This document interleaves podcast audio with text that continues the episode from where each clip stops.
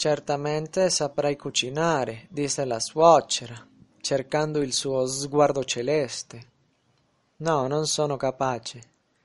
Cerca di riuscirci, non è certo così difficile. Io non faccio quello che piace a lei.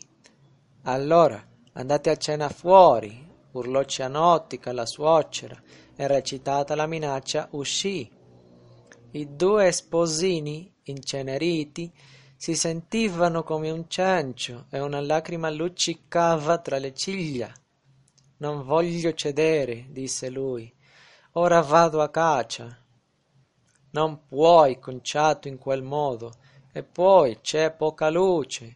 Usa il cervello. Si cena con cicoria e ceci e un po' di cacciotta acida. Certo, Fuori non faceva caldo e anche i cricetti nel cesto avevano smesso di fare cacciara e il cane nella cuccia giocava con un acino di uva. Fuori sul ciglio della strada un siciliano con una croce in mano recitava la decima preghiera, ma non si riusciva a decifrare se le sue radici erano ad Erice.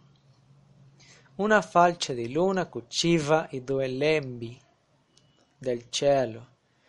Si sentì improvvisamente felice, perché tramutare il sangue in aceto e farsi maciullare il fegato? Faremo pace domani.